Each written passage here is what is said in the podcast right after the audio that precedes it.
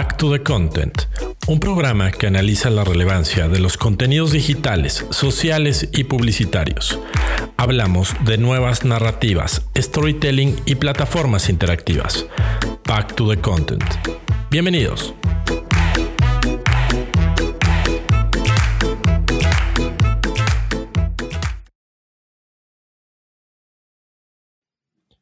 Amigos, bienvenidos, bienvenidos a este programa número 24 de Back to the Content. Ya sabe usted, su podcast y programa en vivo especializado en temas de contenidos, nuevas narrativas, storytelling y demás que sucede alrededor del, mundo digital y de este, eh, pues de esta apasionada industria, por lo menos para Alex y para mí, de, del contenido que, nunca se acaba y brindamos porque nunca sea así, ¿no? Mi estimado Alex, ¿cómo estás? Buena tarde. Muy bien, buenas tardes. Sí, tal, cual, ¿no? Esto, yo, yo, tengo, yo creo que no van a acabar las historias nunca, ¿no? creo que siempre han estado, esto, ¿no? Son, son, son muy humanas y mientras hay humanos hay historias. Ya eso sí, ya después no me la juego, ¿no? Totalmente. Igual si tuviéramos un podcast de alguna otra temática, a lo mejor se, sería una preocupación que se nos fueran agotando los temas, pero, pero aquí, aquí no pasa, ¿no? Aquí no pasa y, y creo que todos los creativos, marcas, industrias, plataformas y demás, este, eh, cinematógrafos, este, gente que hace televisión, pues nos siguen dando de qué hablar, ¿no? Y, pues bueno, creo que hoy, hoy traemos un, programa bastante eh, mezcladito y bastante en este sentido de, vamos a ver, eh, tendencias, pues creo que muy interesantes como siempre hacemos y nos esmeramos en este programa para ustedes. Pero creo que vamos a ver hoy una, pues, eh, pues un lado que se está moviendo de una manera bien, bien interesante. Eh, ¿Te late que arrancamos, amigo? Perfecto, adelante. Pues vámonos, vámonos con 88 eh, millas por hora, que como usted sabe es nuestra sección donde analizamos tendencias y cuestiones que llamaron nuestra atención en días pasados y que nos parece que vale la pena analizar y, comentar con ustedes. Ya, ya saben que todas las notas que comentamos, eh, artículos, videos, publicaciones, series, películas y demás, dejamos las ligas en nuestra transmisión en vivo que usted puede encontrar en nuestra fanpage de Facebook. Nos encuentras como Back to the Content, ya encuentras todas las notas de la semana por si gustas ir a verlas. Estamos en vivo normalmente los miércoles, aunque este mes de octubre estaremos en vivo los martes por temas de agenda pero em, con la misma duración. Y como siempre, los viernes, eh, un nuevo episodio del podcast en la plataforma de preferencia de ustedes. Eh, ahí encuentran eh, un nuevo episodio todos los viernes. Y pues bueno, para arrancar. 88 millas por hora, la sección donde analizamos las tendencias de la semana.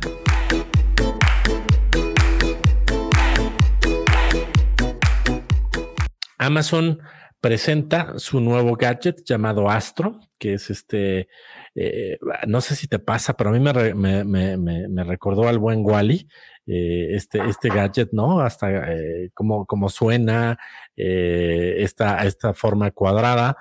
Y bueno, nos presentaron a través de un video que circuló en todas las plataformas. Nosotros les vamos a compartir aquí cómo se vio el famoso Astro en, en, en, en la liga de YouTube. Pero, ¿y qué es Astro? A ver, Astro es un, es un robot, como ellos mismos lo presentan, un robot que eh, le permite a usted tener su casa más segura, más vigilada, ¿no? Y hace algunas otras monerías, como enlazarte a una videollamada, eh, presumen hasta que te puede llevar una cerveza, lo cual es que me parece que no es precisamente este, exacto, ¿no? Eh, pero me parece que la, la presentación es linda, es está bien hecha, nos habla del alcance que va a tener este gadget en, tu casa. Como siempre, pues no, tenemos toda la información en, la campaña, en el video con el, con el cual presentan al robot, pero eh, aquí estamos haciendo el análisis de el contenido y el lanzamiento de esta campaña. Eh, se carga solito, ¿no? Tiene, tiene uno la facultad de estar monitoreando este robot desde tu celular, imagino que con alguna aplicación especial, eh, si detecta algún ruido, algo inusual, pues puede empezar a transmitir, por lo menos así no lo presentan en el, en el, en el video. Me parece, no sé tú qué opinas, mi estimado Alex, me gustaría eh, escucharte.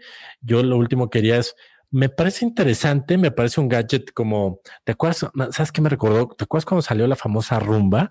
Esta, esta aspiradora inteligente, ¿no? Que va por tu casa limpiando pisos y alfombras y era como, eh, se percibía como un avance tecnológico brutal. Me, me dio un poco eh, la añoranza al, lanzamiento de ese producto, ahora con el buen Astro, em, pero me queda la duda de si sigue siendo un gadget que se queda corto, ¿no? O sea, que se queda corto en funcionalidad. Ignoro eh, eh, a, totalidad, no sé si tú sabes el dato de cuánto costará, no sé si ya este dato lo publicaron o no, pero me parece que yo dije, no, o sea, no creo que antes me compro otro dron o otra cosa más interesante, este, que, que, que el astro, o sea, no le veo mucha funcionalidad eh, muy atractiva, o sea, me parece que no sé si habrá sido un tema de discurso que se quedaron un poco cortos en la presentación. Eh, o verdaderamente el gadget tiene sus, limitaciones, ¿no? ¿Tú cómo, ¿Tú cómo lo viste, amigo? Sí, sí, tengo el mismo sabor de boca. Eh, digo, por un lado, muy interesante, ¿no? Y digo, siempre será bueno echarle un vistazo a ver qué, qué hace, qué no hace.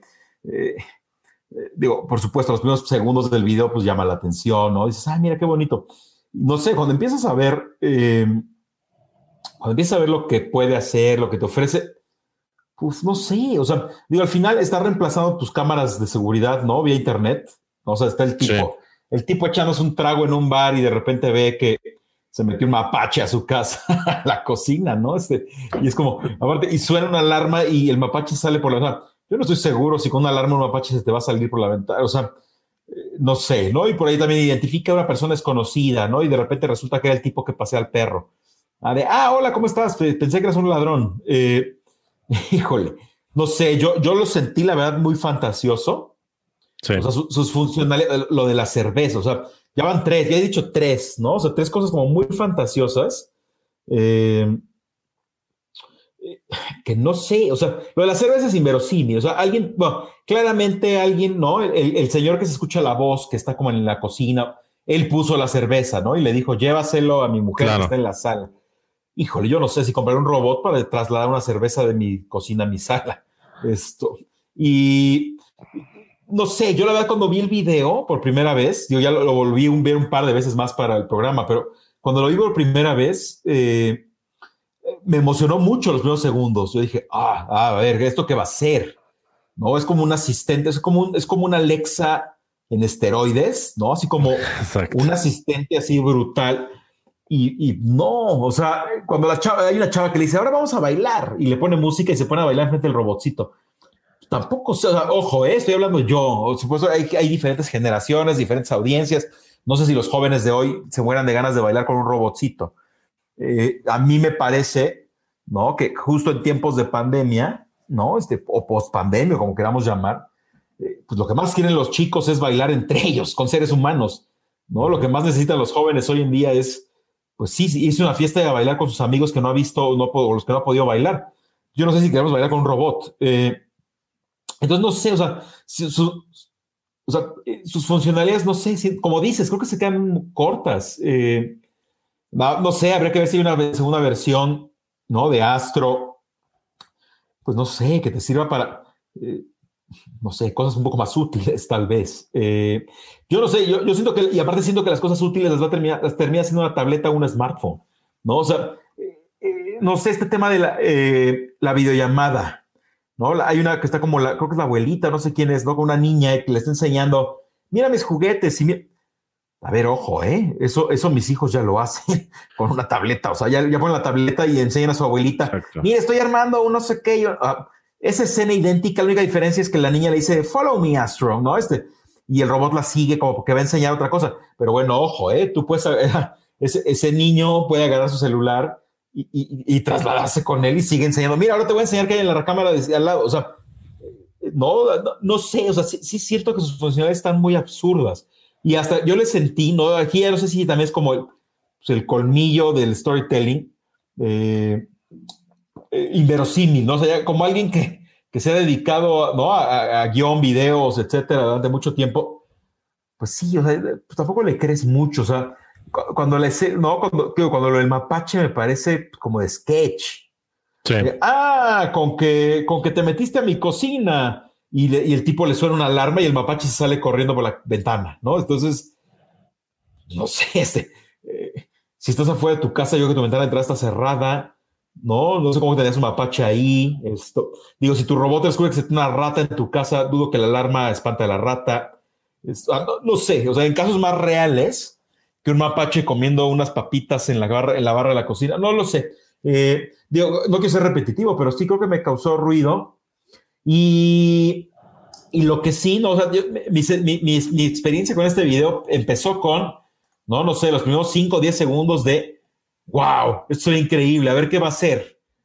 Y al, al, los primeros 10 segundos. Luego del segundo 10 al segundo 5 o al segundo 20, no pude dejar de pensar en Black Mirror. Sí, o sea, no, pude dejar de pensar en, no, en, o en este eh, Love, Dead and Robots. ¿no? O sea, no pude dejar de pensar en, híjole, ¿para, qué? O sea, en primera, ¿para qué? Y luego en segunda va a salir peor. ¿No? Al rato, ¿qué tal que hackean este robot y empieza a sacar, ¿no? Se mete al baño mientras te bañas y, ¿no? Ya subieron tu video bañándote a internet. Ah, no sé, o sea, pensé en tantas opciones que pueden salir mal Claro. ¿No? Este, eh, con, con, esas tecnologías eh, de este estilo. O sea, digo, me maravilló, luego pensé en Black Mirror y no sé, del segundo 20 hasta los dos minutos que dura, pues me fui cuestionando el, a ver, ¿necesitaría eso en mi vida? Mm, creo que no. A ver, ¿necesitaría eso de las cámaras de seguridad? Eh, está interesante, pero pues es lo que ya puedes hacer montando un par de cámaras en tu casa y entras en, entras en tu celular. O sea, tampoco es como la única diferencia es que este robot se va moviendo y le puedes ir diciendo, a ver, ve a la cocina, quiero que vayas a la cocina a ver si pasó algo. O sea, eh, no hace lo que creo que sería útil. O sea, para solo ser como videovigilancia, pues eso ya lo puedes hacer. Entonces, no sé, como que me dio la sensación de cada, te digo, mi resumen es ese, ¿no? De la admiración, sorpresa, eh, asombro, pasé a Black Mirror, esto va a salir muy mal, ¿no? Como porque seguimos siendo máquinas ¿no? Este, me acuerdo también cómo se llama la película, este, Los Mitchell contra las máquinas, ¿no? La animación está de Netflix. Eh, también muy buena, ¿no? Que se, nos, que se voltea toda la tecnología, este, la inteligencia artificial, ¿no? Eh, estuve pensando en todas esas distopías y después, te digo, ya me metí como al detalle de, bueno, a ver, ¿lo necesito? No, ¿lo necesito? Tal vez, ¿lo necesito? No. Creo que concluí en 70% de las cosas no las necesito y las otras tengo duda. O sea, no, no y, y, eso te diría, ¿no? Entonces, eh, no sé, o sea, a veces pienso que esas compañías de tecnología juegan a sacar juguetes caros, ¿no? O sea, no sé si están invirtiendo su dinero. No sé cuánto habrá costado el desarrollo de Astro, independientemente de cuánto cueste el mercado. Yo no sé si Amazon debería estar dedicando ese presupuesto, pues, a resolver cosas más tangibles en el mundo, ¿no? Este, eh, sí, no sé, sí me deja muchísimas dudas. Ahorita te diría, dudo muchísimo comprarlo. Estoy casi seguro que no lo compraría. Así costara, que no va a costar eso. Así costara 200 dólares, creo que no lo compraría. Pero bueno, aparte seguro Astro va a costar 800. Sí, seguro. O, mil. O sea, no, pagaría, no pagaría 20 mil pesos por esa cosa o 30 mil. Eh, eh, no, al menos no lo que me mostró. Te digo, si fuera como un asistente inteligente que traes un robot y le empiezas a tomar, que te da, toma dictado todo el tiempo, ¿no? Así de, a ver, Astro, este, ayúdame, apunta esto, no se me voy a olvidar. Oye, a ver, Astro, este, enséñame tal cosa. Oye, Astro, a ver, eh, llama por teléfono. Eh, como un asistente, te digo, si hubiera sido como una Alexa móvil, ¿no? Una Alexa en esteroide, así, ¿no? De, a ver, Astro, prende la luz de la casa y entonces, de, órale, ¿no? Este, pero, no, creo que se quedó como muy básico. Eh, yo la veo como una tablet con rueditas. Sí. y no mucho más. Y, ni siquiera con todas las funcionalidades de una tablet, ¿no? No. O sea, porque como bien decías, o sea, si, por ejemplo, ahorita te escuchaba y pensaba que si hubieran conectado este gadget con, por ejemplo, con Amazon Prime y tú estás viendo eh, tu serie y te vas a eh, rasurar al baño y te va siguiendo el robotcito y no, no dejas de ver tu serie o tu hijo no deja ver su caricatura porque lo va siguiendo. No sé, algunas cosas que pueden haber conectado o con el, con, con el propio marketplace, ¿no? Eh, si, si fuera de, oye, se nos están acabando las bolsas de basura, por favor, vuelve a pedir las que compré hace un mes. No sé, este tipo de cosas creo que hubieran sido bien interesantes, si hubiera sido una liga con sus propios productos. Quizá lo están trabajando hacia allá. Eh, no lo sé, pero sí coincido contigo. Creo que es de estos ejemplos donde hay alta expectativa y como, wow, ok, se ve interesante y luego es como, ah, mm, ok, no, o sea, como que yo creo que acaban siendo contraproducentes muchas veces estos lanzamientos con tanto bombo y platillo y a la mera hora carente de un producto eh, pues, pues, pues más atractivo. Y como, y como bien dices tú que, que, que, uno piense que verdaderamente vale la pena y que no lo tienes resuelto con otros gadgets mucho más tradicionales como sería tu smartphone o tu tableta y que, y que realmente no le vas a, no le vas a invertir una, una buena lana a esto, ¿no? Claro, pero bueno. Claro, porque, sí, solo me acordé el ejemplo, ahorita me acordé de la chica que le dice, no, vamos a bailar por música. Pues eso inclusive ya lo hace Alexa, o sea, tú ya le puedes pedir a cualquier asistente así de ponte, ponte a los Beatles y pues, te lo ponen. O sea, eh, sí, siento que no es suficientemente innovador más allá de esa actividad física, ¿no? O sea, que es una, una tablet con, con, rueditas.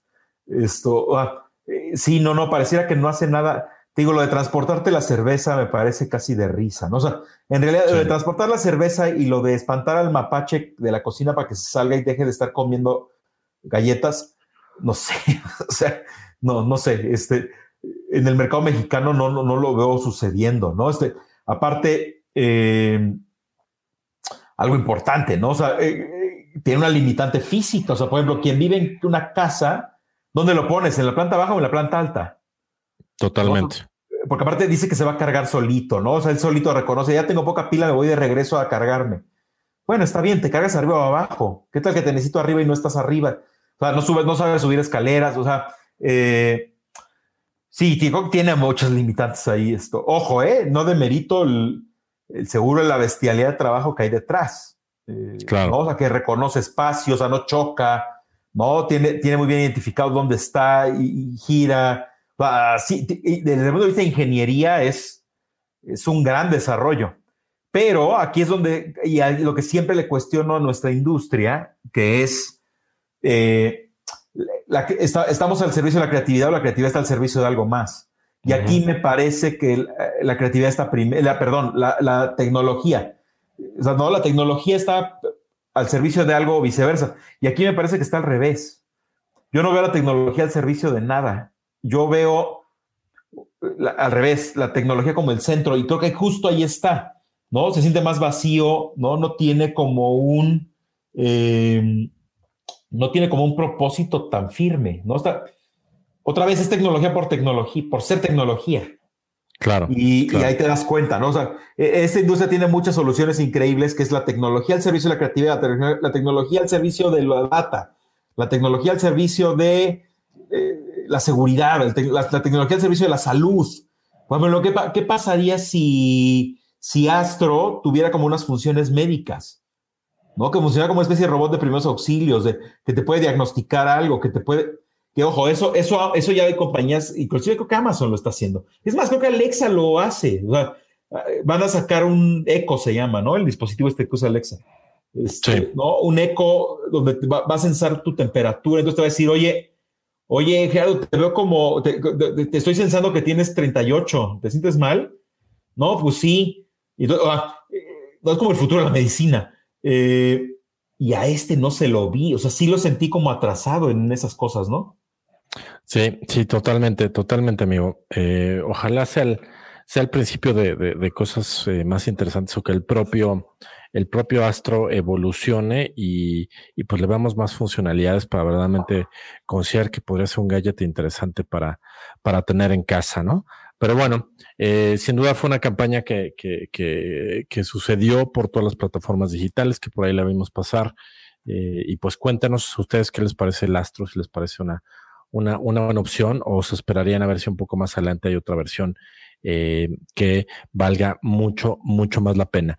Y pues bueno, de esto saltamos a nuestra segunda nota de 88 millas por hora que esta es una nota que ahora les compartimos, es una publicación en LinkedIn más bien, más que una nota, es una publicación en LinkedIn, hecha por la empresa Storybaker, que Storybaker eh, eh, eh, es una empresa dedicada a hacer todo este análisis de tendencias y demás en temas de contenidos, una eh, empresa y es un perfil muy interesante para seguir eh, en sus perfiles sociales, el cual los, los, recomendamos, comandados por Mauricio Cabrera, que a ver si un día de estos lo invitamos a que venga a platicar por acá con, con nosotros. Y pues bueno, Storybaker publicó hace una semana un ranking de podcast en, en México. Y esto nos pareció muy interesante porque ellos hablan de que lo hicieron junto con la empresa que se llama Amplify. Hicieron este ranking eh, de las empresas en México considerando qué pasaba con estos podcasts en Instagram, ¿no? Eh, sabemos que es difícil que sea pública la información del performance de los podcasts. O sea, es decir, nosotros como, como creadores de este podcast podemos ver en las plataformas de streaming cuánta gente está consumiendo el podcast, hasta qué minutos nos oyen normalmente, qué episodio se escuchó más que otro, etcétera, etcétera. Información y métricas eh, muy normalitas que nos dan a nosotros las plataformas como creadores de un podcast. Pero esto no es información pública. Entonces, ¿cómo hacer un ranking? Pues nos parece que tiene una metodología interesante porque ellos consideraron eh, la interacción en las comunidades que tenían los podcasts dentro de Instagram. Entonces hicieron un ranking bastante interesante donde consideraron interacciones, followers, números de posteos, total de comentarios y total de likes en, cierto periodo de tiempo. Y con esto hicieron este ranking que eh, en la liga que les vamos a compartir, usted puede ir a ver eh, eh, el ranking del número 1 al número 20. Y hago un breve recuento de los primeros lugares. En el primer lugar está el podcast que se llama Se Regalan Dudas. En el número 2 está La Cotorrisa. En el número 3 están Leyendas Legendarias. En el número 4, Despertando Podcast. La Magia del Caos en el quinto. Entre Amigas Podcast el sexto. El Show de Don Peter séptimo. Niñas Bien octavo. Y de ahí se sigue la lista.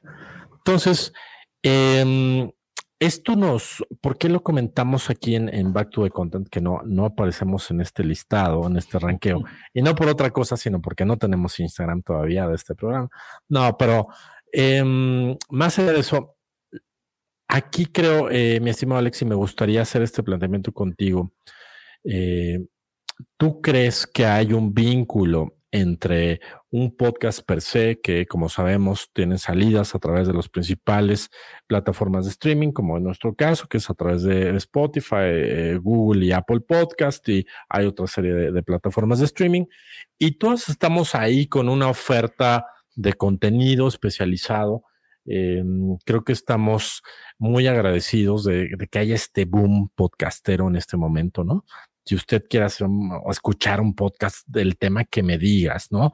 Eh, cine, series, este, botánica, eh, lactancia, eh, puericultura, el, el, tema que me digas, muy probablemente hay un podcast por ahí sucediendo, no solamente en idioma español, ¿no? si, si, si usted es políglota y tiene la facultad de, hablar y entender otros idiomas, pues todavía la oferta se abre mucho más. Entonces, mi planteamiento es el siguiente, amigo. ¿Tú crees que necesariamente hay una relación entre los podcasts per se que viven en las plataformas de streaming y la, y la interacción y la, y la publicación que generan sobre todo en social media? es decir, podemos hablar de que el éxito de un podcast está vinculado a esta interacción social o está vinculado, como muchos podcasts que también existen, a eh, pertenecer a medios de comunicación grandes, como por ejemplo, eh, ha habido alianzas de podcast entre Reforma, el periódico Reforma en México y Spotify. Eh, uno de los podcasts que yo más consumo es The Daily de New York Times, que me parece que es una joya de 20 minutos que se los recomiendo mucho. vaya, es decir, ¿dónde, ¿dónde podríamos hablar? O sea, ¿en qué nos basamos para hablar que un podcast es exitoso? Más allá del número de, de, escuchas que tenga, que finalmente creo que es la finalidad de todos los que estamos haciendo podcast.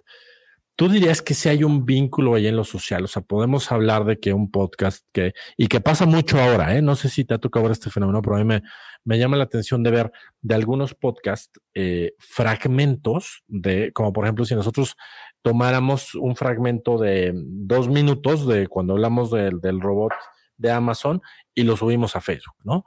O lo subimos a, a LinkedIn como un video, como una publicación como tal, esperando que esa, que ese, que ese, que esa, que ese fragmento de nuestro programa llame la atención, genere interacción y por ende nos genere más, más eh, escuchas del podcast. ¿Tú crees que esto es, es, es fundamental o podemos hablar de que hay muchos podcasts que podemos seguir por la línea, digamos que más tradicional, donde solamente estamos generando contenido para las plataformas de streaming en audio. Eh, ponemos a disposición de todo el mundo una, una oferta de contenido y, y, hasta ahí. Eh, nuestro éxito se va a basar en eso, en, en, en, qué tan recomendado sea, en que tanto nos escuchen, en, en que nos volvamos un podcast de nicho, o necesariamente tenemos que entrar a este, a este juego social, por llamarle de alguna manera. ¿Tú cómo lo ves? Sí.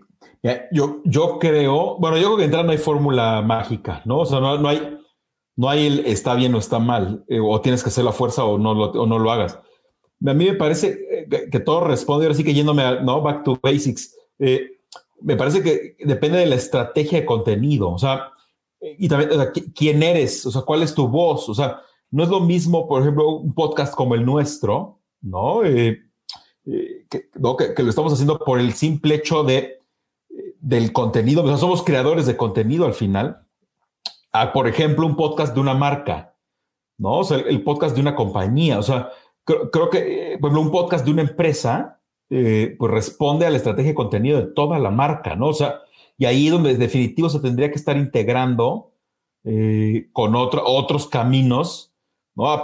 Digo, aparte, esas, esas marcas ya utilizan todas las redes sociales, ¿no? O sea, y están subiendo contenido personal, personalizado, customizado, ¿no? En, en, los diferentes sabores, ¿no? De plataformas que hay. Eh, aquí lo interesante, ¿no? varios de los podcasts que están aquí en el top 20 que, nos compartes, eh, pues son generadores de contenido eh, también, algunos son natos, ¿no? O sea, eh, se empezó como un podcast. Otros, siempre estará la, disyuntiva, ¿no? De si un podcast debe ser una consecuencia de, otra, de una estrategia de contenido previa, ¿no? O sea, si primero vino el blog, primero vino social y ya luego arrancamos un podcast. Eh, o al revés, ¿no? Que más que al revés es, eh, yo te digo, yo creo que depende de la estrategia, o sea, si, si tú lo que quieres hacer es eh, propiamente generar un programa, ¿no? De audio, con, ¿no? Temas eh, de interés, de especialización, etcétera. No creo que sea como a fuerza hacer un tema en redes. digo, te puede servir, sí, te puede ayudar también, ¿no? Te puede ayudar a, te puede ayudar a unir tráfico, ¿no? Jalar, o sea, jalas audiencia de, de las plataformas sociales hacia tu podcast. sí, sí puede servir. Yo creo que no es a fuerza. Eh, puede ser un mecanismo de promoción, nada más. Eh, ahora, si empiezas a generar también contenido en redes, además del podcast, te digo, eso, ahí ya creo que ya estás eh, al servicio de una marca más grande, ¿no? Es, es, como si el día de mañana, ¿no? Que puede ser, ¿no? Pues como si el día de mañana dijéramos, a ver, Back to the Content es, ya no es un, solo un programa, ahora Back to the Content es no, eso, aquello, un concepto, claro, es, eh, no sé, consultoría, eventos en vivo, eh, ¿no? dar este, capacitaciones de tales cosas. bueno, ahí, ahí definitivo, ¿no? Creo que ahí se voltea, ¿no? Y te vas con una estrategia de contenido de esa nuevo, ese nuevo back to the content, ¿no? Pero muchos podcasts, ¿no? También de los que yo sigo, pues tú los sigues en redes y pues no pasa nada, ¿no? O sea, tienen abiertos los perfiles por tenerlos abiertos y son podcasts de millones de followers. Y, o sea, porque yo creo, ¿no? Que hay audiencia pura, ¿no? De, de podcast. O sea, gente que va a, Spotify, gente que va a Apple Podcast, Google Podcast, al que sea, buscando programas, ¿no? sin, sin, tanto interés de, oye, a ver, pero, ay, qué chafa, el, el programa está increíble, pero no tiene Instagram. Creo que no, creo que no es a fuerza. Eh, digo, yo, yo creo que más bien depende de quién eres, ¿no? O sea, depende de tu tamaño, tu proyecto, porque ahí sí puede empezar al revés, ¿no? Yo he tenido clientes que, que, ¿no? que venden otras cosas, ¿no? O sea, literalmente así de, oye, a ver, este, yo vendo, no sé, ferretería, ¿no? Este, sí. Oye, a ver, ¿qué me recomiendas para, no? Este, eh, para recomendar, ¿no? Cómo utilizar taladros, martillos, materiales, ¿no? Este, cuándo usar cuál tipo de lija, esto, lo que sea, cosas de ese estilo. Entonces, bueno, a ver, si eres ese, eh, pues ahí sí puede ser que hagas un podcast, ¿no? Y le, pongas como sea, ¿no? El amigo ferretero. Eh, pero bueno, a lo mejor ahí sí necesitas sí o sí estar en, redes, estar en otro lugar, llevar tráfico a tu sitio web, porque al final lo que quieres es que compren tus, tus, fierros, ¿no? Eh, pero ojo, es que ese no es un creador de contenido por naturaleza, o sea, ese es un, una marca de consumo, una marca que tiene un producto o un servicio y puede terminar utilizando el podcast. Yo creo que en esos casos no. Eh, es más, en esos casos puede ser más recomendable primero atacar redes, ¿no? Atacar otros caminos antes de hacer el podcast. ¿no? Yo a la ferretería le diría, a ver, ¿qué tanta experiencia tienes en marketing digital? No, pues muy poca. Pues de lo último que le recomendaría es empieza con un podcast. ¿no? O sea, creo que, creo que puede arrancar con otros lugares. Ahora, si tú eres propiamente, ¿no? Un generador de contenido, tienes cosas que contar, quieres hacer, ¿no? Que tu voz escuche, que, que, escuche tus opiniones, que, eh, bueno, eh, eh, estás llegando por un lugar distinto. O sea, yo con pocas palabras es, ¿no? Y, veámoslo, yo creo que una, una, buena manera de entenderlo es, por ejemplo, qué están haciendo compañías como Netflix, Amazon Prime, Google Plus, no, Google Plus, no, este, está muerto. Disney Plus, HBO, HBO, Max, o sea, Apple, TV Plus, o sea, su, centro, su corazón es el contenido, ¿no? O sea, su, sus series, sus estrenos, sus maratones. Eh, ya lo que hacen en redes es, es adicional, o sea, por supuesto que eso les sirve, o sea, claro que a Netflix le sirve el tener al tío Netflix ahí cotorreando y, este, ¿qué van a ver hoy? No tiene nada que ver, les recomiendo, este, o quien, quien me mande unos besos, le digo qué ver, o lo que sea, ¿no? pero al final no, no, pues ahí no hay contenido, o sea, no es como que estés viendo cachos de las series ahí. O, entonces, definitivo, cuando eres una empresa, ese, un generador de contenido de ese calibre, pues sí, tienes que expandir tus horizontes, ¿no? Pero para todos aquellos que somos como más independientes, ¿no? Como una onda más amateur, ¿no? Es como, es como si compararas el... La, la mejor comparativa es si eres, el, si eres un, ¿no? un cineasta independiente o si eres Netflix. Sí. Bueno, si, eres el, si eres el cineasta independiente, enfócate a tu película, enfócate ¿no? Y manda a festivales, o sea, da, a conocer tu contenido, tu propuesta como autor, ¿no? Este, por supuesto, por otro lado, eres Netflix, pues claro, claro que tienes que hacer mucha más promoción, estar presente, ¿no? Entonces yo creo que, para mí, la verdad, todo se resume en dos. Una que no le mencioné hasta ahorita, pero es, pues, ¿quién es tu audiencia? ¿No? ¿Dónde está? ¿Está en más lugares? ¿Está en todos los lugares? ¿Está en todas las redes? Bueno, a lo mejor puedes hablar con ellos también allá pero definitivo creo que la parte central es, pues, ¿quién eres? ¿Quién eres y a qué te dedicas? Eh, tu foco central, tu, tu producto es contenido. Esa es la primera pregunta. No, mi producto no es contenido. Yo vendo lápices, yo o no, ¿sabes qué? Yo vendo computadoras, no, ¿sabes qué? Yo vendo, eh, yo vendo, este, eh, no sé, seguros de gastos médicos. Ah, bueno, o sea, el approach cambia por completo, ¿no? Esto, creo que, creo que esa es la clave, ¿no? Es, es, es, ahí es donde está como qué tan forzado, entre comillas, estás a, tener una fuerte presencia en otras plataformas. Pero eso, ojo, ¿eh? eso, eso no, es porque, no, es por, no es por el podcast, no es por el simple hecho del podcast, es, me parece, porque eh, si eres una marca de ese tipo de productos, eh, pues te hace sentido atacar diferentes medios, ¿no? A través de diferentes, de, diferentes esto, formatos de contenido, etcétera. El podcast es uno, ¿no? Hay videojuegos, hay revista electrónica, hay blog, hay. Eh, no, o sea, no, solo redes sociales. también podemos estar hablando de, oye, ¿cómo se complementa un podcast con un blog? ¿Cómo se complementa un podcast con eh, tener una revista digital? ¿No? O sea, algo más editorial, una chamba mucho más, hasta un poco más académica, ¿no? Más rigurosa.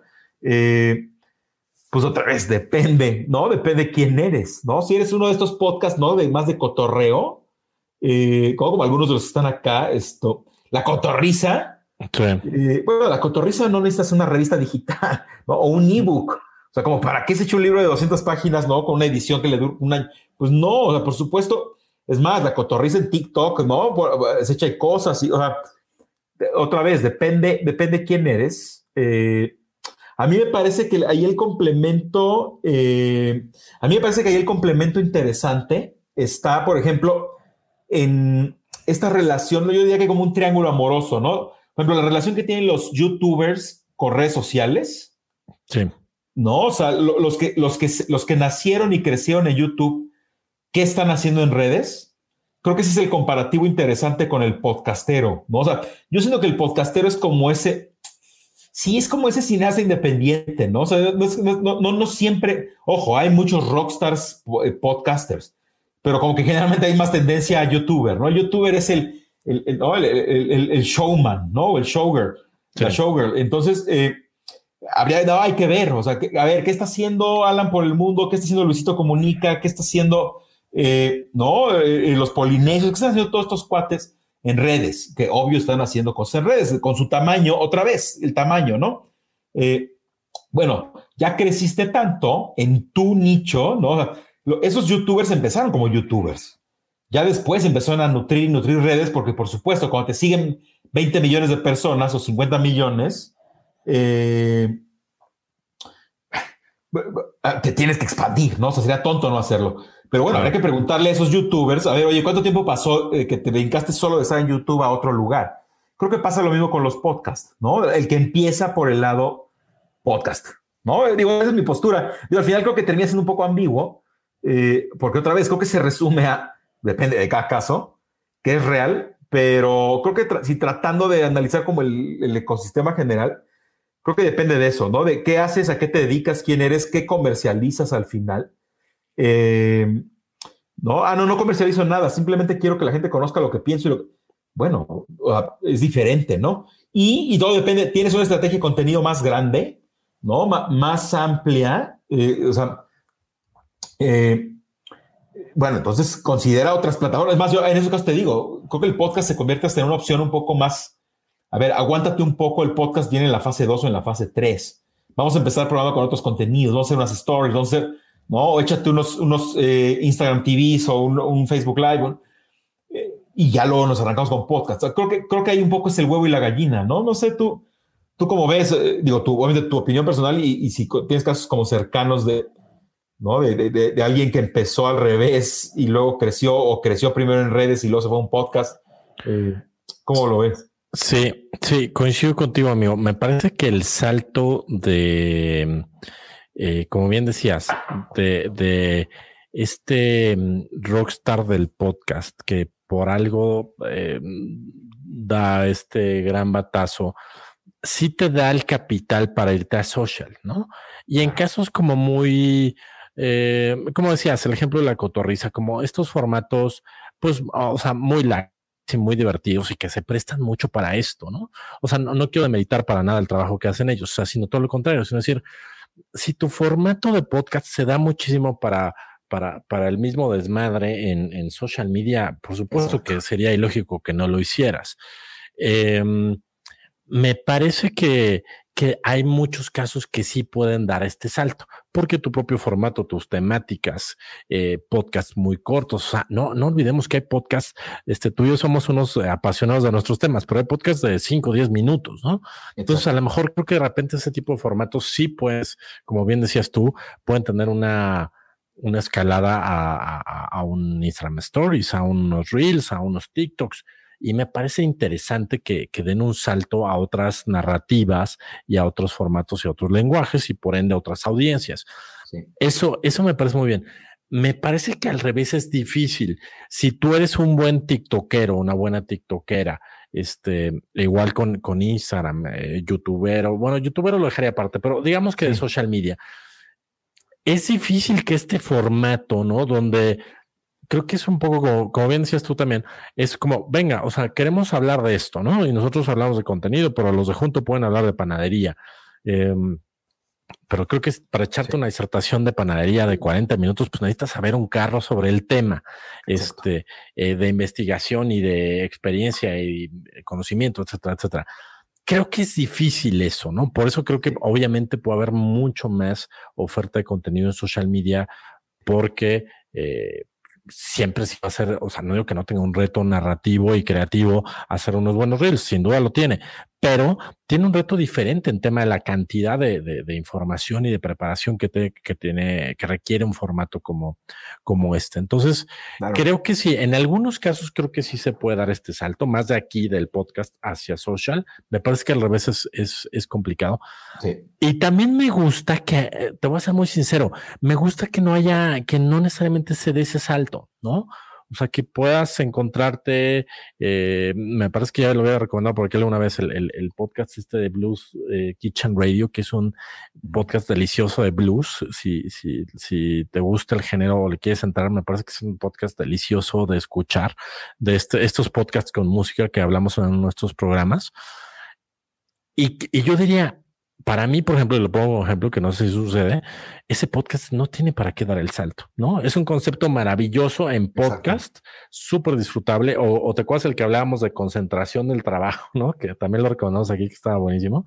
Este, eh, no tienes para qué dar el salto. Tienes un excelente concepto en podcast.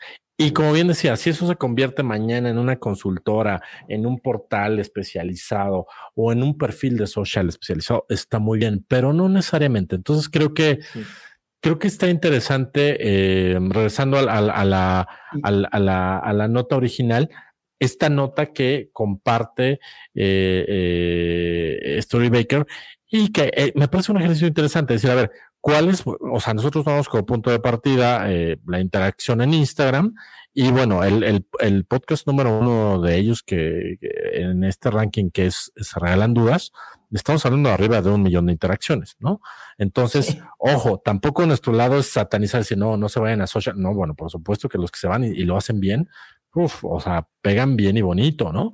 Entonces, este, sin duda puede ser una combinación, como bien también decías, estratégica, este, y, y, eficaz o no. Depende de cada caso, ¿no? Claro, y aparte, digo, me hiciste, digo, nos estamos extendiendo un poco aquí, pero creo que no me quiero quedar con tres cosas que me acaban de saltar en la cabeza en lo que te escuchaba.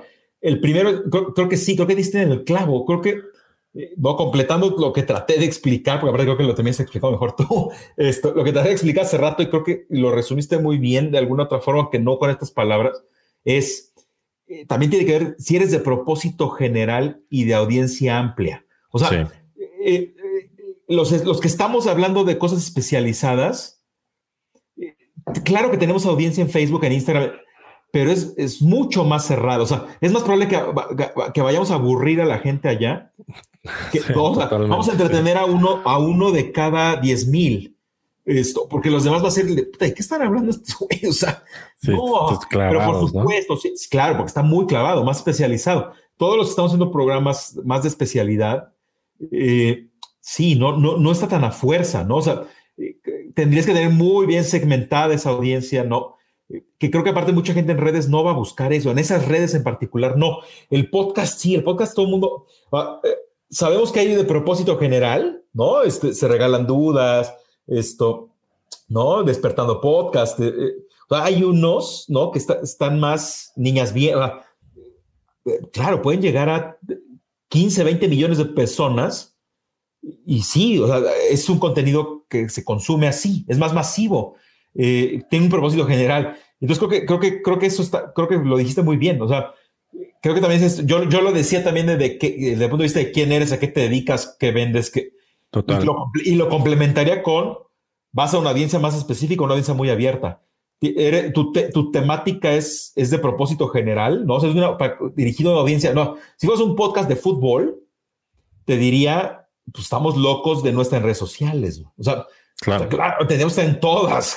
¿no? O sea, por supuesto, o sea, si discutiéramos aquí fútbol y cómo viste y no sé qué, qué opinas, o el NFL o, béisbol que van a empezar los playoffs, eso es el propósito general. Claro que tendríamos que estar en todos lados, pero no sé si Back to the Content, eh, no, este, la gente lo va a aguantar en todos lados. Eh, puede ser algún formato un poco más ligero, algún otro tipo de contenido. Eso, eso es lo primero que es lo que te escuché y lo quiero como encapsular con lo que yo dije. Y algo, eh, algo que creo que no dijimos y vale la pena decirlo, es, eh, o sea, como, mm, ah, no, se me están yendo las palabras, o sea, de cómo, este, sí, ya, ya encontré la manera muy sintética de hacerlo para ya apurarnos, que es, el podcast es audio. ¿No? O sea, ojo, esa es la diferencia. Creo que debemos haber empezado por ahí. También, sí, este, claro, lo más básico. El, el, podcast es solo audio, ¿no? Entonces, o sea, la imaginación funciona distinto, ¿no? Por supuesto, aquí estamos hablando de un programa de, ¿no? Real life, ¿no? Pero puede haber también, un, hay podcast de ficción. O sea, ¿cómo te llevas un podcast de ficción a redes sociales, o sea, tendrías que grabar a los personajes, que eso no existe, o sea, un podcast de ficción es un muy buen narrador con un muy buen guion, como si fuera una radionovela, ¿no? Entonces, eh, la estructura es distinta. O sea, eh, partiendo de ahí, ¿no? Redes, todas las demás redes eh, son audiovisuales, ¿no? O sea, tienen componente visual, tienen componente de audio. Y el podcast, digo, salvo este caso, ¿no? Nosotros estamos aquí en un Facebook Live, ¿no? Quienes nos acompañan, pues nos están viendo las caras, pero la verdad más, no hay nada más, no hay nada otra cosa interesante. Solo nos están, nos están viendo hablar. Eh, pero los que, los, que nos escuchan en podcast están consumiendo exactamente el mismo contenido que el que nos está viendo en Facebook Live ahora. Entonces, creo que esa es, tal vez es la más importante y la obviamos, ¿no? Que es también tu, tu oferta de contenido da para audiovisual o es te estás concentrando en el audio, ¿no? O sea, en el, lo que te interesa es lo que la gente está escuchando, lo que estás discutiendo, lo que estás diciendo. Eh, creo que ahí está otra clave que habíamos dejado pasar y me la hiciste ver ahorita que estabas platicando. Eh, creo que también esa es otra de las preguntas que te tienes que hacer. Necesito, como, necesito como podcastero que la gente vea cosas, ¿no? Necesito representar visualmente mis temas, sí o no. Ah, bueno, si es no, pues entonces ¿para qué saltas? No, sí, estaría interesantísimo, ¿no? Empezar a mostrar gráficas de la evolución del contenido en plataformas digitales semana a semana, no sé qué. Bueno, pues claro, eso no lo vamos a poder hacer en el podcast, porque es audio. Entonces vámonos a redes y allá ponemos, ¿no? Fotos, gráficas, ilustraciones. Entonces, creo que esa es la respuesta, ¿no? También. Sí, sí, completamente. Ahora sí que lo que decías tú hace rato, back to the basics, ¿no? Y este, y con eso, con eso nos, nos, nos saltamos, ya nos extendimos en esto, pero estuvo, estuvo muy, muy, muy buena el intercambio de, ideas sobre eh, podcast en México. Les recordamos, aquí está la nota por si la quieren eh, echar un ojo. Y nos vamos rápidamente a nuestra sección El Laboratorio del Doc. El Laboratorio del Doc. Los casos que analizaremos esta semana. En esta ocasión, el laboratorio del DOC, hablamos, vamos a hablar de eh, una campaña que a continuación eh, va a ser la segunda nota de, esta sección. Pero la primera, híjole, también es una nota para la disertación, amigo, este, y, sacar el tequila, aunque sea martes, ¿no? Facebook e Instagram, ¿no? Para el día de hoy, que es 5 de octubre, martes 5 de octubre, que estamos grabando este programa. El día de ayer sucedió este famoso apagón donde eh, Facebook, Instagram y WhatsApp dejaron de funcionar unas buenas horas. Eh, causaron un efecto interesante de paranoia, pero de eh, historias de, de todo tipo, ¿no? Teorías de la conspiración. No sé tú, amigo, pero yo también disfruté mucho poderme poner a trabajar sin que me sonara el WhatsApp, la verdad. este, cosa que normalmente ya no sucede, ¿no? Em, pero bueno, sin duda, eh, ayer fue un día donde Facebook estuvo en todos lados, o sea, se habló de ellos, de Facebook empresa en todos lados. El señor Zuckerberg perdió una barbaridad de dinero en la bolsa, ¿no? Hablando como del chisme. Em, también sale una publicación, sale una entrevista con una ex empleada de Facebook en 60 minutos, ya sabes, este programa estadounidense de investigación periodística, donde ella habla de que Facebook está dejando pasar contenidos eh, de odio y de incitación por temas de engagement, ¿no? Eh, sabiendo que esto existe y que esto se podría frenar, pero el algoritmo está priorizando el engagement. Esta es la, la, la filtración que ella hace con documentos y con entrevistas y entiendo que ahora va al Senado a sustentar esto, o sea, no es cosa menor todo lo que está pasando con Facebook. Eh, ¿por, qué, por, qué, ¿Por qué hago este pequeño paréntesis de la, de la realidad hasta este martes 5 de, de Facebook? Porque vamos a nosotros a platicar una nota que, que, que creo que se vincula con, con este preámbulo, eh, pero que también me parece que eh, a, mí, a, mí, a mí no me gusta usar el, el, calificativo de, de, escándalo, ¿no? Pero me parece que en este caso sí puede ser descriptivo de, de esta nota. Esta nota la, la publica el periódico la, la, Nación en su versión eh, digital, este periódico argentino. Eh, no fue el único medio que retomó esta nota, pero lo que es, es un artículo a profundidad que habla de eh, cómo, sobre todo muchos adolescentes, están teniendo trastornos de salud por su consumo de contenidos en Instagram. Entonces, es un planteamiento muy interesante de, eh, hablando de cómo eh, hay estudios y ya tendencias que hablan de que la autoestima de estos adolescentes caía o cae o sigue cayendo cada vez que ellos entran a Instagram. Y me viene a la mente, amigo, cuando platicábamos de estos temas, de estos temas con Gris, eh, Gris González, que estuvo aquí de invitada hace un par de programas, y hablábamos de este mundo perfecto en Instagram, a comparación del mundo más real que hablábamos de TikTok, ¿no? Retomo justo esa parte de la entrevista con ella porque decíamos, bueno, sí, en, Instagram hay un esmero de, muchísimos usuarios por esta perfección en lo que desayuno, en, lo que me visto, en cómo me ejercito, en cómo me veo, en cómo, en cómo todo. Y, haciendo esa liga con esta publicación de, de, la nación, con este, con este planteamiento que hacen ellos de la afectación que está teniendo. Y el escándalo viene en decir Facebook sabía esto. ¿No? Facebook sabe esto y no hace algo al respecto, ¿no? Eh, y cito un par de, quotes del artículo. El primero es de Mark Zuckerberg, que como usted sabe es el CEO de, la empresa Facebook.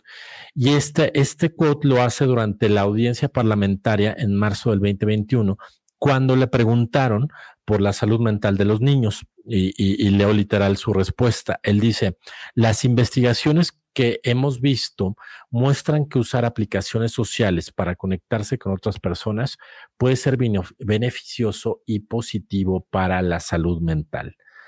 Benéfico y positivo para la salud mental, es lo que argumenta eh, Mark Zuckerberg. Y hago una segunda eh, cita textual de este mismo artículo, en este caso del director, el líder de Instagram, Adam Mosseri, que dice, de ningún modo pretendo minimizar perdón, estos problemas. Algunos de los problemas que se mencionan tal vez no sean generalizados, pero no por eso dejan de tener un gran impacto en algunas de las personas me parece, me llama mucho la atención y ahorita ya te, preguntaré tú cómo lo ves, este, mi estimado Alex. Me llama mucho la atención, por un lado, un Zuckerberg diciendo, no, no tenemos ninguna bronca, sino todo lo contrario. O sea, es positivo para la salud mental eh, que entres a Facebook, lo cual, híjole, pues me parece que es una argumentación ya muy arriesgada en estos tiempos, ¿no? Desde muchos lados, ¿no? Desde el tema político, estas incitaciones al odio, los grupos. Y ahora venimos a hablar de esto, de la salud mental y física, sobre todo de gente joven, en una plataforma como Instagram. Yo sí leo entre líneas a un Moseri que no es, que no es un personaje menor dentro de Facebook, simplemente es el líder de toda la parte de, de Instagram, diciendo, híjole, pues sí puede haber algunos problemas que están teniendo impacto en las, en las personas, ¿no? No, no, no reconoce abiertamente, pero por lo menos no dice que no. Me parece que es un tema muy delicado y que se vincula con esta filtración de esta semana, con esta ex empleada. Si Facebook, con alevosía y ventaja, está sabiendo que hay contenidos que no están siendo benéficos para los usuarios, como en el tema de odio por estas filtraciones de la ex empleada, o por temas de salud, como en este caso del, planteamiento de esta nota, que ellos tuvieron que ir a defender al, al Senado. Y aún así estoy privilegiando por temas de negocio, porque privilegiar el engagement, no olvidemos que ese es el negocio de Facebook. El negocio de Facebook es tenernos cautivos a todos nosotros. Después ya vendrá la venta de publicidad y lo que les da miles de millones de dólares. Pero tenernos cautivos ahí, entrando a sus plataformas, es lo que nos, lo que nos, es el negocio central de, Facebook. Entonces, a mí se me parece que es un tema bien, bien delicado que, que, que teníamos que abordar aquí en el programa eh, me parece que eh, puede ser riesgoso, ¿no? Riesgoso en el sentido de las limitaciones y los candados que se le pueda poner a Facebook. Y por otro lado es quién, o sea, estamos dándole, eh, es juez y parte Facebook, ¿no? Ellos determinan cómo funciona su algoritmo y qué van a frenar y qué no van a frenar y cuáles van a ser los parámetros por los cuales vas a determinar que algo sí incita al odio y hay que limitarlo y hay que bajarlo de, la, de alguna de las plataformas, o qué si vas a dejar pasar por el hecho de que dices, no, bueno, pues sí, sí, esto sí lo vamos a dejar pasar y no tengo, este, no tengo inconveniente, sino al contrario, venga y ahí voy a vender publicidad y ahí voy a sacar provecho, ¿no? Híjole, amigo, eh, o sea, como muchas veces decimos en este programa, esto da para un programa enterito solo para darle por muchos lados, ¿no? ¿Tú cómo, ¿Tú cómo lo ves? ¿Tú cómo lo lees? Sí, a mí me parece que es una bomba, ¿no? Esto, eh, y creo que es cierto, ¿no? O sea, e, esa parte de que es beneficioso para la salud mental y, hijo, no me la compro mucho. Eh, ojo, tampoco significa que todo lo que está en redes sociales hace daño, ¿no? Tampoco. Pero eh, me parece que sí está claro, ¿no? Este, o sea, ahí habla de cifras y estadísticas brutales, ¿no? El treinta y tantos por ciento de, de, los jóvenes, ¿no? Dicen sentirse estresados, angustiados, etcétera, intimidados, ¿no? Eh, por otros cuerpos, por otras personas ahí. Eh, pues sí, ¿no? Y ahí ponen muchos ejemplos, ¿no? De, de, de gente super fit, se enseña su cuerpo y tú estás a sentir mal con el tuyo, ¿no? O alguien que hace, ¿no? Una rutina de ejercicio en no sé, 20% del tiempo en el que la puedes hacer tú. Entonces es como, si te sientes como humillado, sientes, eh, habla de muchos casos, ¿no? Les recomendamos, por supuesto, como bien dijiste, es un artículo a profundidad, ¿no? no, no, no son tres párrafos y ya, no hay bastante que leer ahí. Eh, les recomendamos a nuestros escuchas que por supuesto vayan y le lean completo. Eh, a mí me parece que sí hay un tema moral fundamental ahí, ¿no? Es como qué dejas pasar y qué dejas pasar.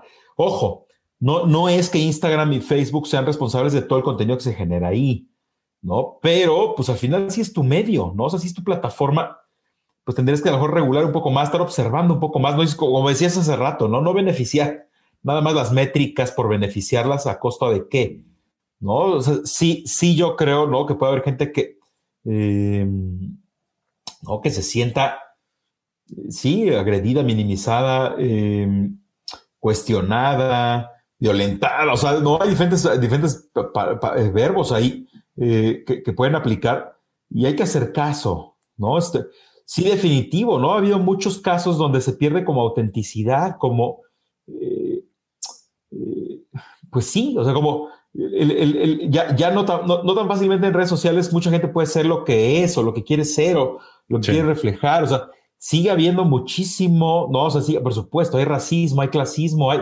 eh, no, esto, hay misóginos, hay, ¿no? Y, lo ves, por supuesto, Twitter es el, es el ejemplo más claro de, ¿no? De, esas cosas llevadas a la potencia N, ¿no? O sea, de este odio, de, esta, de estas ganas de cuestionar a todo el mundo, de criticar todo. Digo, bien sabemos que Twitter eh, pasa mucho de eso ahí, pero por supuesto, pues en Instagram a través de lo visual, eh, yo sí creo, ¿no? O sea, yo sí creo que, en buena medida estas, estas cifras que dan ahí, ¿no? Estas sospechas, estos estudios, esto, pues sí, hay que echar un vistazo a qué está pasando ahí, ¿no? O sea, qué,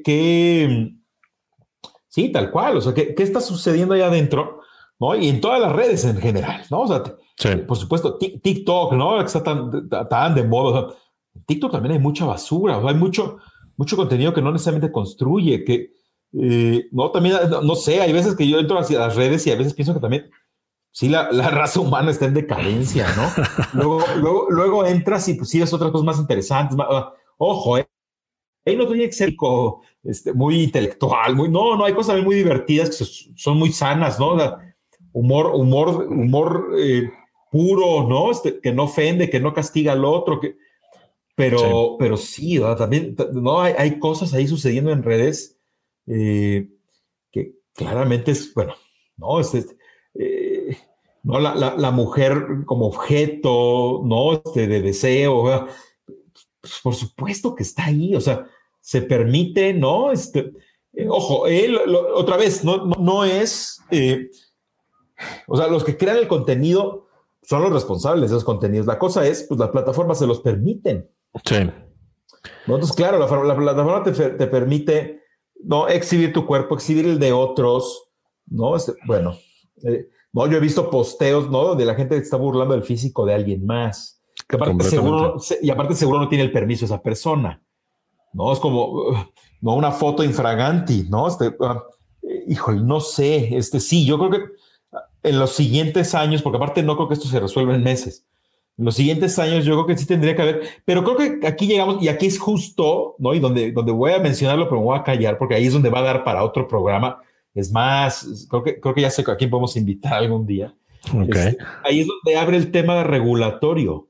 Claro, sí, completamente. Aquí está por la caja de Pandora, pero a la vez me callo. O sea, no quiero meterme en eso ahorita porque no nos da tiempo, pero creo que todo cae en qué tantas libertades hay en Internet y qué tantas cosas están reguladas en Internet. ¿no? Y te digo, y eso da para que tengamos un invitado especial, ¿no? Un abogado o algo así, esto, especializado en que conocemos a un par de esos. Eh, creo que eso, no, esta plática la podemos seguir ahí. Eh, creo que por ahí pasa muchísimo, ¿no? Porque, a mí me llama mucho la atención, ¿no? La cantidad de veces que, que, se habla de, no, Mark Zuckerberg va a ser enjuiciado, va a ir al Congreso. Bueno, hay, hay otros, otros multimillonarios del mundo digital que ¿Cuándo hemos visto a Jeff Bezos compareciendo en el, en el, en el Senado, no? Este, ¿Cuándo hemos visto a Elon, Musk este, en el Senado? Pues no, entonces, o sea, si hay un tema ahí adentro, ¿no? Hay algo ahí dentro de Facebook, Instagram y compañía pues, que pareciera que no está bien regulado, ¿no? No sé, es una, sospecha.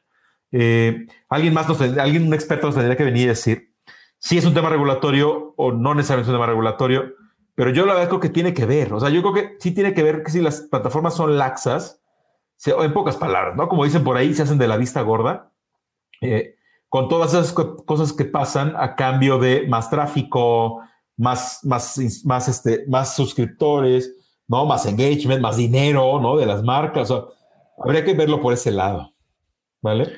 Completamente de, acuerdo, amigo. Y, y, lo único que, lo último que yo añadiría es, a ver, y no es ningún, ninguna revelación la adicción de las redes sociales, ¿no? Este, y para muestra el botón de ayer, ¿no? Eh, eh, la gente que, tampoco fueran días, o sea, fueron unas horas sin Instagram y sin Facebook, y este, ya había esta sensación, ¿no? De, de, ansiedad. ¿Qué tal la ansiedad? ¿Qué tal la ansiedad, no? Este, aunque en teoría eran horas de chamba, ¿no? Pero ahí estaba ahí estaba, ahí estaba la ansiedad. Eh, y como bien decías, o sea, no solo para, no solo criticar a, Instagram, pero es una realidad que este universo paralelo que muchas veces es Instagram en temas eh, aspiracionales y en temas eh, de role models en muchos sentidos, ¿no? Desde los grandes rockstars, este, eh, creo que es una realidad que, abramos estos temas, ¿no? Decir, a ver, vamos a seguir con esto eh, y, creyendo que, esto es la realidad y que esto aplica para todo el mundo y que todos tenemos la capacidad de, de, tener esos físicos y de hacer ese ejercicio y de tener ese nivel de vida, etcétera, etcétera, por muchos lados por donde se le puede entrar, ¿no? Eh, TikTok igual tiene sus temas de adicción probadísimos, ¿no? Este, y de, de, de, de, liberación de dopamina, ese tipo de cosas. Entonces, pues es un gran tema ahí pendiente que, que, que, creo que como pasa muchas veces, la tecnología va 18 pasos adelante a la regulación. Y este, y a los candados que pueden tener las herramientas y, y los usuarios y, y, y, y sobre todo las audiencias más jóvenes, ¿no? Eh, entonces, pues bueno, todo un tema y sí, sí, sí, dejémoslo en, en, la mesa para, para que traigamos a alguien que nos, que nos platique desde algún especialista, especialista, un especialista en el tema, alguna, alguna es lo que quería decir, especialista en el tema que nos pueda contar, pues, pues en dónde estamos. Ya, y ya le preguntaremos también dónde estamos en el tema México, ¿no? Este, no digamos a nivel global, sino el tema México. Y pues bueno, amigo, para que cerremos eh, el laboratorio del doc, em, les, les, comentábamos que íbamos a platicar de una, una campaña, una campaña que eh, pues dio mucho eh, de qué hablar. Fue, me parece que es de estos lanzamientos que son retomados por muchos medios. ¿no? Que esta es la clásica nota que les gusta en temas de, de, de PR, retomar y pues, ¿de qué estamos hablando? De la campaña de librerías Gandhi, eh, anunciando que abren su perfil en OnlyFans. Si hablando, o siguiendo con el tema de social media, si usted no sabe qué es OnlyFans, pues OnlyFans es esta red social eh, cuya principal característica es la venta de contenido exclusivo. ¿Cómo funciona? Es un sistema de suscripción, ¿no? Yo tengo mi perfil en, OnlyFans y puedo decidir que de un cierto usuario, una cierta usuaria, quiero consumir contenido, eh, contenido exclusivo, pago una, equivalente que sería una mensualidad, una suscripción, y por ende puedo consumir este contenido. Hasta ahí todo bien. El tema es que OnlyFans eh, se popularizó por contenidos para adultos y contenidos eh, de pornografía en todos los sentidos, ¿no? Eh, OnlyFans le paga a, muchos de los usuarios por esta, esta, digamos que publicación de contenidos eh, exclusivos, es decir, es un ganar-ganar, gana la plataforma, gana el generador de contenido, aunque sea contenido para adultos, ojo, no olvidemos que son generadores de contenido, ¿no? Nos puede parecer o no desde un punto de vista moral y ético, etcétera, pero son generadores de contenido, eso sí, no hay, no está discusión. Entonces, incluso eh, OnlyFans para muchas personas en la época pandémica fue una fuente de ingresos interesante e importante y vital, ¿no? Entonces, sin duda es un fenómeno de contenido que ahí está y que existe. Lo último, o sea, ya, y estoy diciendo igual que en el caso anterior, un preámbulo, lo último que pasó es que OnlyFans en algún momento dijo ya no va a permitir contenido para adultos y a los pocos días salió a decir no, que creen siempre sí. Yo creo que evaluaron lo que iban a perder en términos de, de ingresos y era una barbaridad. Bueno, eso es OnlyFans. Eso es OnlyFans. ¿Cómo funciona este hoy? Por ende, al ser una plataforma de social media muy asociada con temas de contenidos para adultos y contenidos pornográficos, pues obviamente la mayoría de las marcas estamos alejados de, OnlyFans. No lo consideras dentro de una estrategia digital pues, por las implicaciones que puede tener para la reputación de la marca, ¿no? Habrá algunas marcas que podrían aventurarse eh, eh, eh, para allá por la naturaleza, lo que sea. Me viene, me viene a la mente este, marcas de condones y, y juguetes sexuales, este tipo de cosas. Me parece que naturalmente debería estar dentro de su estrategia de marketing digital.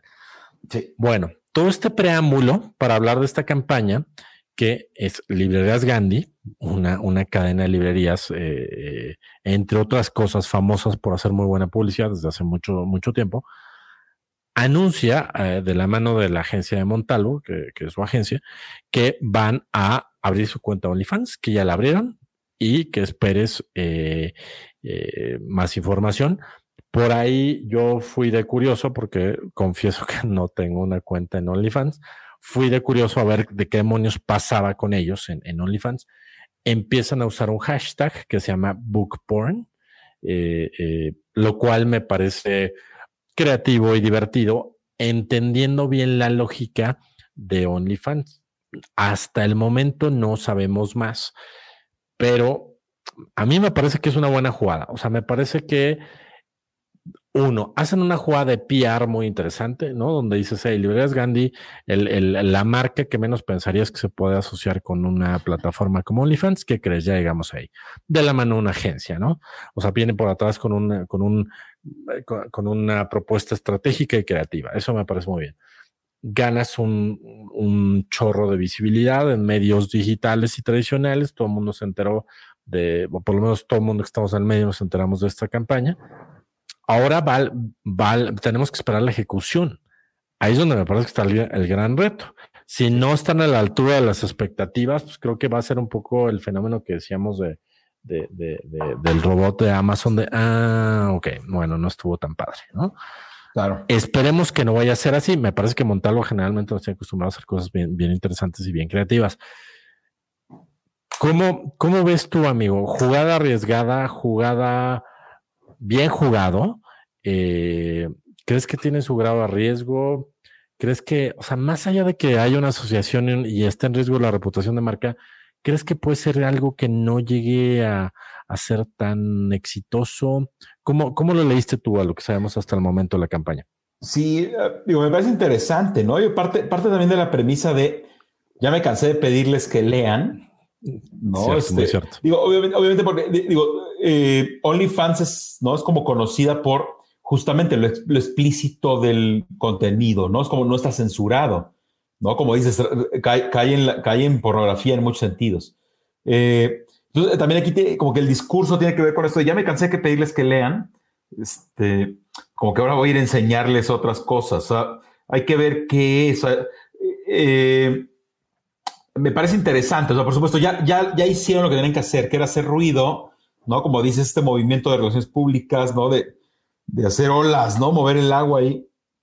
Ya todos nos enteramos, ya todo el mundo lo platicó, qué irán a hacer. Por supuesto, eso genera expectativa. Ahora hay que ver que la expectativa pues se cumpla, ¿no? Eh, y, otra cosa, eh, digo, a mí me parece, creo que hay poca información todavía como para evaluarlo, ¿no? Me parece que de entrada es un buen movimiento, ¿no? Porque aparte deja claro, lo que me gusta es que deja claro este asunto de ¿no? estos posteos que hizo en Facebook, ¿no? De ya me cansé de, eh, ya me cansé de, a ver, aquí lo tengo. son dos volvemos a pedirte que leas o mejor abrimos OnlyFans. Eso fue lo primero que postearon. Y después, al día siguiente, pusieron uno de pedirte que leas no funcionó, ya abrimos OnlyFans. Y luego abajo dice, o sea, en el, texto del post dice, lo intentamos de muchas maneras, pero nos rendimos. Aquí les dejamos el perfil de nuestro OnlyFans para que nos sigan. O sea, eh, está bien, está tan calentando el tema. ¿Y sabes a qué me hace acordarme muchísimo? Eh, aquí es donde es como estas clases de innovación, ¿no? Como de la creatividad e innovación no vienen de la nada, sino son procesos, ¿no? Que se reinventan, se reconstruyen. Me hace acordarme perfecto de hace cinco o seis años eh, la campaña del Fondo de Cultura Económica en Tinder. Sí, sí, sí, Es buenísima. Sí, y fue un exitazo y todo el mundo habló de ella, ganó un montón de premios, ¿no? Este, eh, muy divertido, etcétera pues creo que esto va para allá. O sea, pues definitivamente hay, alguien de Montalvo, o, ojo, o alguien trabajaba en ese momento. No recuerdo si era Only If, creo que sí. La que, era Only If. Only If que hizo lo de Gandhi, de este Gandhi, ¿no? El Fondo de Cultura Económica y Tinder. O alguien que trabajó en Only If, ahora trabaja en Montalvo y dijo, oigan, pues yo hice esto y estaría divertidísimo ahora hacerlo acá. O simplemente, aunque no esté trabajando alguien que trabajó en esa campaña, la tomaron como referencia. estoy seguro que, y por eso, ¿no? y aquí, y aquí me pongo muy académico, ¿no? Este, por eso lo importante, eh, por eso lo, justo lo importante del proceso, del primer paso del proceso creativo, ¿no? La investigación. O sea, haya sido, ¿por qué se les ocurrió? Ah, ¿Por qué lo investigaron? ¿Por qué alguien trabajó ahí? Ah, ahí está, ¿no? Estas, estas ideas que parecieran, ¿no? Hoy, hoy a cinco o seis años del Fondo de Cultura Económica, que a lo mejor ya nadie se acuerda, no, o sea, todo el mundo dice, wow, órale, Gandhi se aventó, qué locura, no sé qué. Bueno, en su momento lo hizo el Fondo de Cultura con Tinder, ¿no? Este, creó este perfil falso, ¿no? De, para que se enamoraran de él y resultaba que eran personajes de libros, ¿te acuerdas? Es una campaña maravillosa. estabas, enganchando con un personaje de un libro, o sea, construyeron al personaje de Tinder basado en eh, personajes de la literatura y después a la gente le decía, no, sabes qué, como sabemos que no lees, pero acá pues, soy, resulta que, mira, te interesaste un montón en mí y resulta que soy un personaje de un libro. ¿Por qué no lees el libro? o sea, y fomentaron la, lectura, la lectura y por ahí digo, ahí están las estadísticas de cuánto incrementó, cuántas horas de lectura se fomentó. Ah, yo siento que va para allá, me hace recordarlo muchísimo. Eh, y ojo, eh, y no lo critico, o sea, al revés, me parece que de eso se trata la creatividad e innovación, que es, bueno, retomas algo de hace cinco o seis años, le das un nuevo toque con una nueva marca, ¿no? Este, ah, esas reinvenciones que todo el tiempo haces, eh, pues ahí está. Ojo, y lo estoy dejando solo sobre la mesa, ¿no? Es una sospecha de que la próxima semana o en un par de semanas o, en un mes vamos a estar viendo el video caso, ¿no? El case presentado de, ah, pues el resultado fue este, esto pasó. Ojo, creo, ¿no? Creo, eso sí, sos, creo, también otra vez va otra sospecha más. Mi primer sospecha es que creo que es una emulación, un tributo a esto del Fondo de Cultura Tinder. Y así como lo fue en ese momento, no porque no funcionara al nivel negocio, pero definitivo olfateo esto durísimo como una campaña busca premios. ¿No? Sí, sí, sí, eh, completamente. Se va a hablar más de ella en las premiaciones que realmente así de, órale, Gandhi, Gandhi subió 10% sus ventas a nivel nacional porque entraron a OnlyFans. Lo dudo muchísimo creo que sí es un tema mucho más PR, un tema más de premios, de hacer ruido, que ojo, tampoco está mal. O sea, no, no, necesariamente está mal. Yo sé que hay gente que odia los premios en esta industria y dice para qué son, son solo para alimentar el ego de la gente. Y hay gente que los ama y casi casi trabaja por ganar premios. y hay gente que está en medio, no mucha que está en medio entre.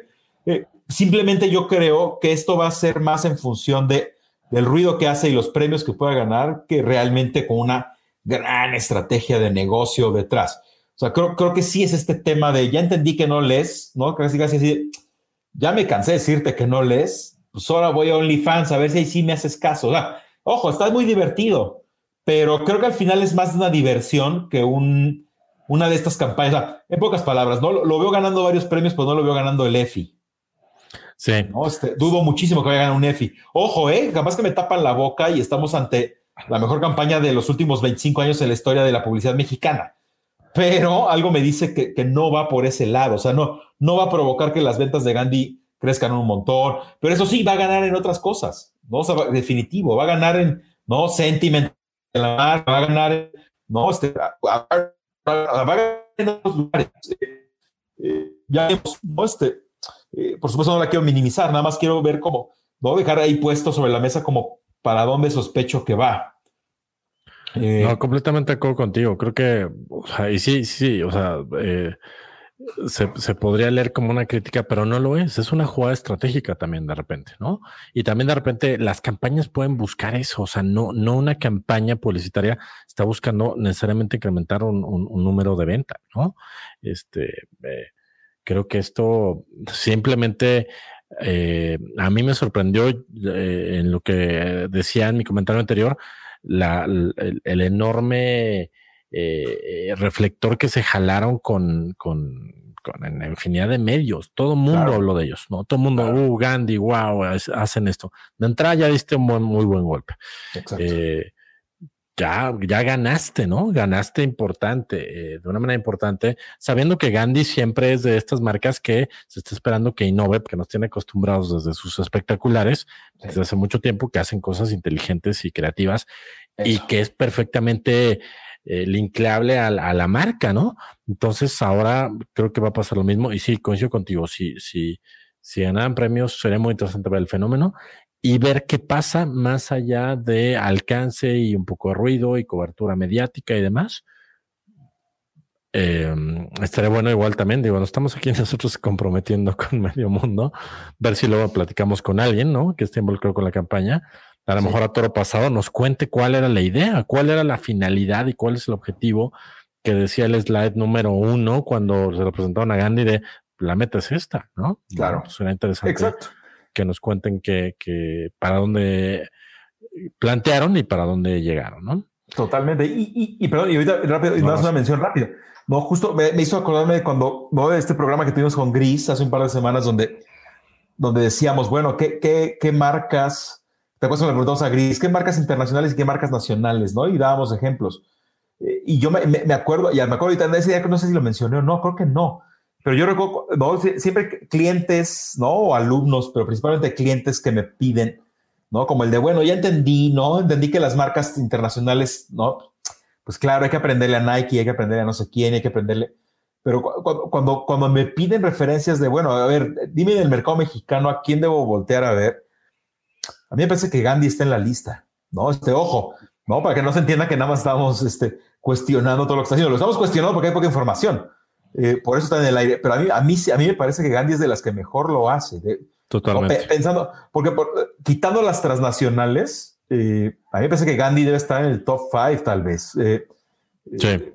¿no? Desde el punto de vista creativo, desde el punto de vista de ejecución, desde el punto de vista de entender no a su consumidor, no, tiene, no es un consumidor sencillo, como dice aquí, aquí está harto de que la gente no lea. Pues claro, Gandhi está luchando contra uno de los grandes males de este país, es no leer. Entonces, eh, sí, digo, ponerle ahí la estrellita en ese sentido. Aquí, aquí no, no me puedo arriesgar a poner la estrellita con esto de OnlyFans. Eh, hasta ahorita, como dijiste, ya ganó, ya, ya, ganó en PR, ya ganó en ruido. Eh, vamos a ver después. Pero en general, la, la marca no, aquí es como una especie de recomendación. Una recomendación fuera de la sección de recomendaciones para nuestros escuchas, echen un vistazo, ¿no? La revista Le Más, el podcast, la publicidad, el programa que tiene de cursos, ¿no? Tiene varios programas de cursos, antes presenciales, son en línea, ¿no? Tiene, tiene entrevistas con, con, con escritores, tiene sesiones en vivo. Ah, es una muy buena, es una muy buena, un muy buen ejemplo de, cómo generar contenidos valiosos, ¿no? Completamente, completamente, sí, sí, sí. Siempre es una referencia en, en, en aula para nosotros y, Y a mí me llama la atención igual, ¿no? O sea, lo que decías tú, cuando le preguntas a la gente qué campaña, o sea, qué marca te viene a la mente que hace bien eh, sus esfuerzos publicitarios y de contenido, pues Candy, yo diría que es de las de cajón que aparece, ¿no? Y con, y con todo el, y con todo el mérito para, para que así sea. Pues bueno, le, seguiremos la pista a esta campaña y este, y nos dará mucho gusto ver ver, la ejecución que venga de la campaña de Gandhi en OnlyFans. Y pues bueno, amigo, hoy sí rompimos récord olímpico del programa más largo, pero no queremos irnos sin dejarles la recomendación de la semana, que saben que es la sección chiquita al final del programa, donde recomendamos algo que puede ser un libro, un podcast, este, algo de audio, este, alguna herramienta, etcétera, etcétera. Y bueno, y no podemos no entrarle, ¿no? Igualmente podemos más adelante hacer un programa especial, quizá, pero todo el mundo está hablando del juego del calamar. Esta serie coreana en Netflix, que por cierto ya es la serie más vista en toda la historia de Netflix. Em, lo cual, ojo, yo diría hay que ver con reserva porque es la más vista porque también los números de, usuarios en Netflix siguen creciendo, ¿no? Entonces, en su momento este, yo me acuerdo que de las primeras que me vienen a la mente que fueron fue House of Cards.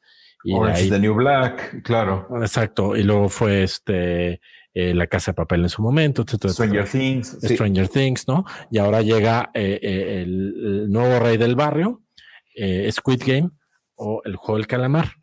y pues bueno, llega con este fenómeno brutal, ¿no? De más allá de ser la serie más vista, pues creo que es, es me atrevo a decir que es la, la, serie en los últimos días más comentada en absolutamente todos lados, em, con más referencias, con más memes, con, eh, eh, con todos estos juegos simbólicos.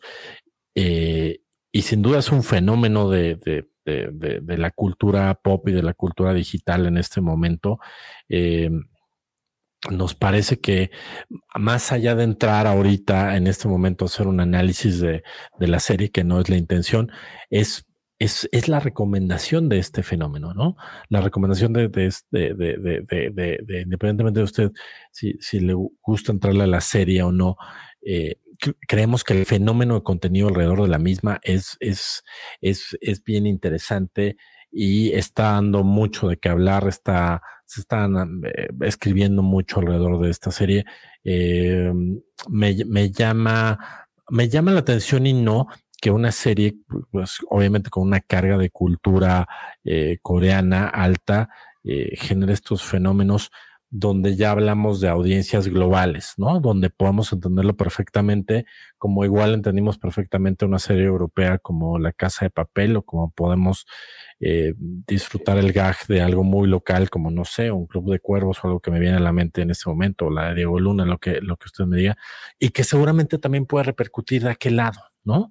Este, eh, me parece que sin duda la recomendación de la semana, la serie per se y el fenómeno alrededor de, la misma. Eh, eh, no podemos dejar de, pasarlo. Y yo creo que es un fenómeno, amigo, y te cedo el micrófono, que no ha acabado. O sea, que, que, aunque sigue, ya, yo creo que ya tuvo el pico, como que todo el mundo dijimos, ok, hay que entrarle a esto. me parece que el fenómeno alrededor que sucede sobre todo en redes sociales y más allá, o sea, a mí me ha tocado ver piñatas, ¿no? En la calle de, Squid Game, o sea, a ese nivel de ya de, alcance de estos booms, ya que son así, ya que todo el mundo sabe de qué estamos hablando. Entonces, me parece que es un fenómeno interesante y que queríamos recomendarles que si usted no tiene en el radar o no, no sabía bien qué era, pues se acerque y vea y se, y se genere su propia opinión al respecto del el juego del calamar. ¿Tú cómo lo viste, amigo? Eh, sí, yo, diría, creo que tres cosas. Digo, definitivo. Bueno, lo primero, antes de esas tres cosas, pues sí, por supuesto, estamos ante un fenómeno brutal, ¿no? Digo, más allá de si es la más visto o no, como dices, es ya la audiencia no es la misma, ¿no? Hace, pues, es, injusto para House of Cards decir, este, eh, no, la más vista. Bueno, pues sí, claro, si Netflix ha triplicado sus followers desde House of Cards, ¿no? Este, digo, suscriptores. Eh, sí, más allá de eso, y ahora sí, estas tres cosas, ¿no? La primera es, yo tengo la teoría, ¿no? De cuando, cuando un producto de este estilo se convierte en tantos memes, es, señal de fenómeno, ¿no? Es como estos, o sea, prendan las alarmas, ¿no? O sea, está, está, también está, está invadido Internet de memes, ¿no? Ya, el tema ya trascendió a la serie, ¿no? Ya se salió de la serie, ya, ya hay versiones locales, ¿no? Está el, el, el meme de Chabelo y está el... Hay un montón de, memes eh, muy interesantes. Eh, lo hacen un fenómeno. O sea, el meme para mí siempre ha representado fenómenos, ¿no? De diferentes tipos. Eh, socioculturales principalmente, pero políticos también muchísimo. Pero ese es lo primero. Lo otro es propiamente el contenido. O sea, o sea, el, tema, el segundo, este, este segundo punto que quiero decir es, digamos, es muy personal, ¿no? O sea, a mí me atrapa, me, encanta que esté a punto de convertirse en la serie más vista de la historia, una serie con esta temática, porque aparte conecta perfecto con, con, con mi investigación doctoral, ¿no? O sea, tiene, que ver, tiene, que ver con mi, tiene que ver mucho con mi tesis, o sea, en realidad tendría que empezar a evaluar si, si estoy a tiempo, que yo creo que sí, de colar dentro de mi análisis de, de mi investigación el calamar, o sea, eh, ¿no? Ah, tengo ahí metidas cosas como Battle Royale, ¿no? Este, no sé si la has visto, si la has visto en nuestra audiencia. Eh, no, Battle Royale es como, como la, la, mamá o el papá de, de, esta cosa, ¿no? Cosas como los Juegos del Hambre, o sea, hay, hay muchísimos antecedentes eh, y hay muchas implicaciones, ¿no? O sea, ¿qué significan estas distopías? ¿Qué significa, ¿no? Estos, estos temas del poder, del control, de, ¿no? Pongo a la gente, es como, es como volver al, al, al Coliseo romano, ¿no? Esto, hay muchas implicaciones ahí desde el punto de vista de las humanidades, desde el punto de vista del concepto de futuro.